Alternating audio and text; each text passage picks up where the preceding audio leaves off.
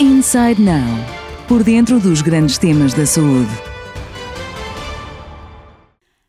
A mortalidade cardiovascular que estava a reduzir-se em Portugal é muito natural que possa vir a aumentar. Este cenário é traçado pela professora doutora Cristina Gavina, diretora do Serviço de Cardiologia da Unidade Local de Saúde de Matosinhos e convidada do episódio de hoje. A especialista ressalva que a redução de casos de Covid-19 não se irá traduzir diretamente num alívio da carga assistencial, uma vez que é necessário recuperar tudo o que ficou para trás. Bem, nós quando começou a pandemia tivemos eh, que ajustar as nossas práticas, porque necessariamente nós não tínhamos a mesma capacidade de acesso uh, que tínhamos anteriormente. Primeiro porque fomos obrigados a conseguir fazer com que os doentes viessem com mais segurança e, portanto, tivemos que espaçar uh, intervenções realização de exames, consultas, começamos a espaçar os tempos para cada consulta e para cada exame, necessariamente para tentar um, dar esse salto qualitativo em termos de uh,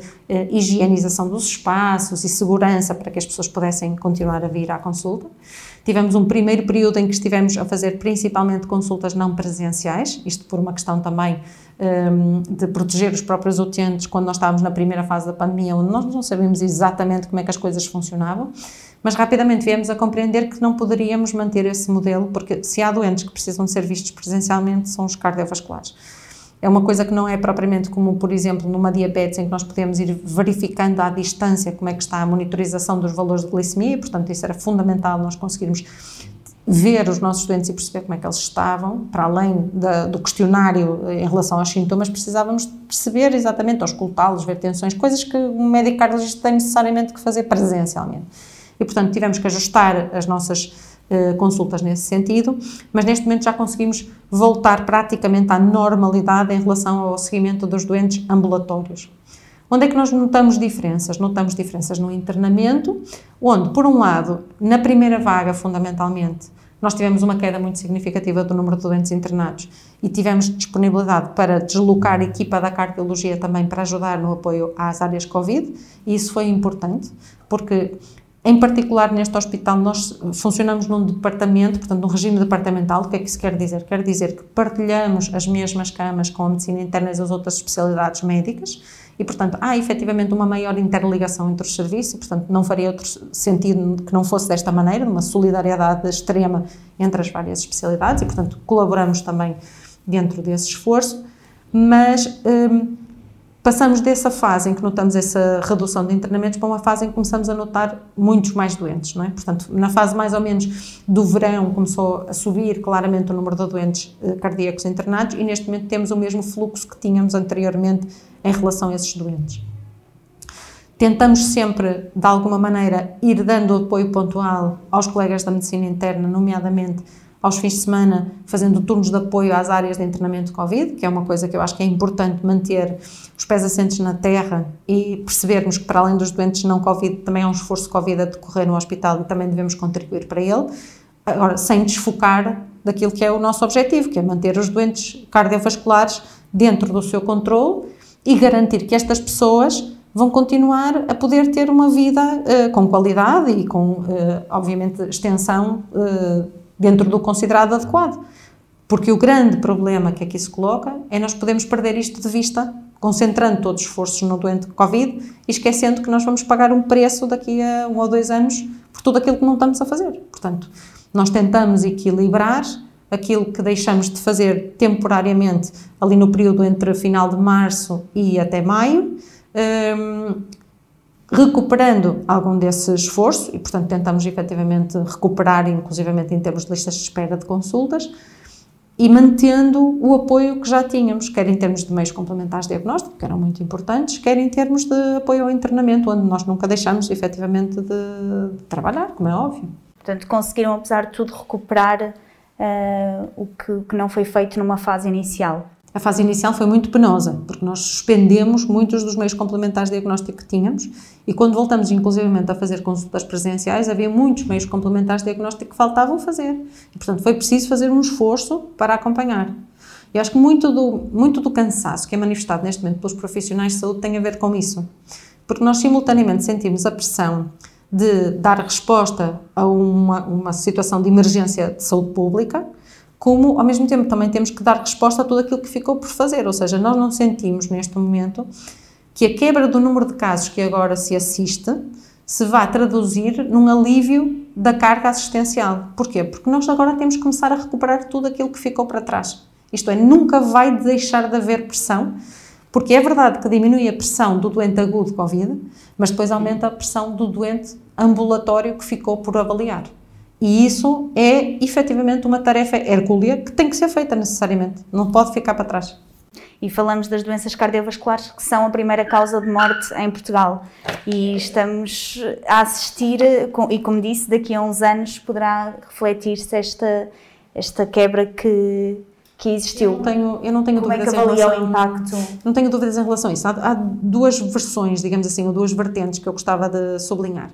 A primeira diz respeito aos doentes com doença cardíaca muito grave. E esses são aqueles que tiveram eh, a sorte, a fortuna de continuar a ser seguidos. Por exemplo, nós nunca paramos a clínica de insuficiência cardíaca, nem poderíamos parar. Esses doentes precisam de um acompanhamento estreito. Portanto, há aqui atividade que não foi parada e esses doentes continuaram a ser seguidos. Mas está todos os outros que estão em prevenção secundária, ou seja, aqueles que já tiveram eventos cardiovasculares e etc., que estavam connosco e com os cuidados primários onde muita coisa teve que parar, efetivamente. Onde muitas das rotinas que nós fazíamos de reavaliação de pressões arteriais, reavaliação dos lípidos, todas estas rotinas que são fundamentais para evitar novos eventos, acabaram por ser suspensas temporariamente por causa de, do esforço de Covid.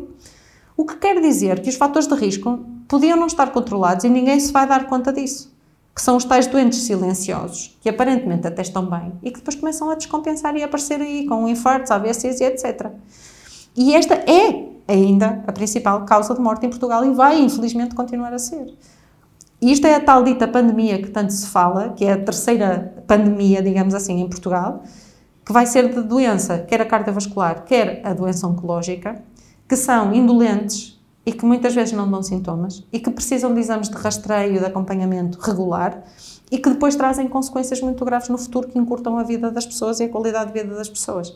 E, portanto, aquilo que nos está a preocupar não é só o que nós, como cardiologistas, conseguíamos fazer, é também tudo aquilo que os médicos de família estavam a fazer. E muito bem.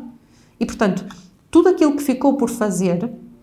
que não são as coisas super especializadas que se fazia dentro dos hospitais, porque mais, melhor ou pior, mais ou menos, fomos todos conseguindo manter o acompanhamento dos doentes muito graves. Mas tudo o resto que se fazia pelos doentes que eram menos graves e que estavam aparentemente estáveis, entre aspas, vai ter consequências, seguramente. E, portanto, nós estamos à espera que se note este, esta situação de falta de acompanhamento. No imediato, provavelmente nos próximos dois anos, vamos ter seguramente um recrudescimento do número de casos e, e portanto, a mortalidade cardiovascular que estava a reduzir-se em Portugal é muito natural que possa vir a aumentar. Sobretudo, então, aqui a questão dos fatores de risco que podem não estar a ter o controle necessário. Indiscutível. E as oportunidades, isto é, cada vigilância que nós fazemos é uma oportunidade de melhoria. E uma oportunidade de melhoria junto do doente para ele modificar estilos de vida e muitas vezes ajustarmos terapêuticas. E essas oportunidades perdem-se. Quando o doente não é visto por mim, é muito difícil, mesmo que eu faça um contacto telefónico, que eu tenha suficientes dados para poder fazer alguns ajustes terapêuticos. Na maior parte das vezes, nós tentamos manter as coisas mais ou menos estabilizadas até à próxima vinda presencial do doente e podemos com ele também muitas vezes negociar essas alterações, porque é preciso que ele perceba porque é que estamos a mudar as coisas, para poder aderir. E, portanto, há aqui oportunidades perdidas. Portanto, não é só a questão de vigiar os fatores de risco, é tudo o que nós poderíamos eventualmente modificar, ajustar, melhorar, que deixou de ser feito. E, e, falando na terapêutica, poderá ter existido aqui, a pandemia poderá ter afetado a adesão à terapêutica? Eu acho que sim. Nós não temos dados claros relativamente a isso e eu não tenho percepção se as prescrições que nós fomos fazendo depois, na realidade, foram todas levantadas e os medicamentos consumidos. Mas há, há aqui um cansaço uh, a vários níveis que a pandemia traz, que pode desmotivar as pessoas para a adesão terapêutica. Para a adesão dos estilos de vida, nós sabemos que sim, não é? Portanto, é muito mais difícil, diga-se o que se disser, a maior parte dos doentes acabaram por ficar mais sedentários e nos doentes mais velhos, em particular, nós sentimos muito isso, ou seja, há uma perda de qualidade de vida dos doentes mais velhos, porque, por um lado, perdem determinados hábitos de vida que têm que ver com o exercício e com sair à rua e caminhar, mas que também têm a ver com as suas responsabilidades sociais, que são muito reduzidas nesta fase, e isso compromete-lhes as um, capacidades intelectuais que tinham e que mantinham ativas e que começam a perder por desuso, digamos assim. E isso pode comprometer a adesão terapêutica. E, portanto, em certa medida, uh, há coisas que podiam uh, ser melhor conduzidas se nós tivéssemos as pessoas mais ativas e que o facto de estar, estarmos em pandemia, mesmo tendo nós a capacidade de uh, renovar prescrição, e que isso foi uma coisa que os próprios utentes às vezes referiam, que tinham alguma dificuldade em ter acesso ao seu médico de família e renovar a prescrição com a periodicidade que necessitavam, mas que eu acho que mais ou menos foi sendo depois ultrapassada. Mas mesmo com essa possibilidade de prescrição, há muita coisa que acaba por fazer com que esta fadiga também se estenda a outros cuidados com o próprio, que eh, leva a que as pessoas se tornem mais displicentes na, na forma como estão a olhar para as suas doenças e, portanto, isso desmotiva e leva a que também possa haver menos adesão terapêutica e isso também é um problema que nos preocupa. E agora fazer-lhe aqui uma questão com, com duas vertentes. Já falamos de alguns, de alguns pontos, mas quais foram os principais desafios em termos quer diagnóstico, acompanhamento e tratamento de doentes e que estratégias é que também podem ser implementadas para contorná-los? Eu acho que aqui as grandes dificuldades eh, foram fundamentalmente durante a primeira fase da pandemia, porque nós não tínhamos experiência nenhuma em vigilância à distância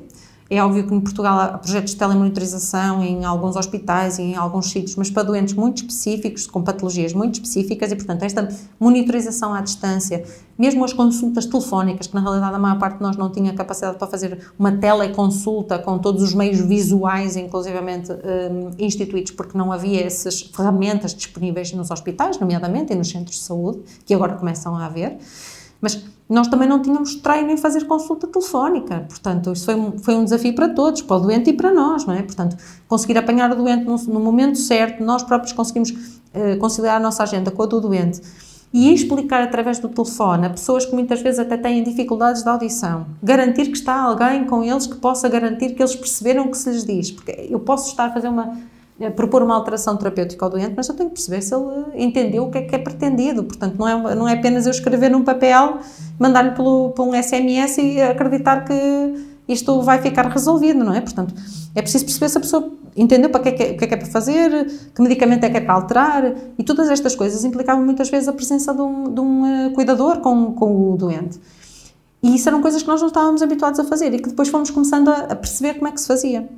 E isso passou por estratégias como, por exemplo, nós termos os nossos call centers que ligam aos doentes para informar que vão ter uma consulta não presencial, explicarem que naquele dia o ideal é estar acompanhado por um familiar que possa eventualmente ajudar a compreender melhor o que é que se passa, ter papel e caneta para poder tomar nota das coisas que sejam as dúvidas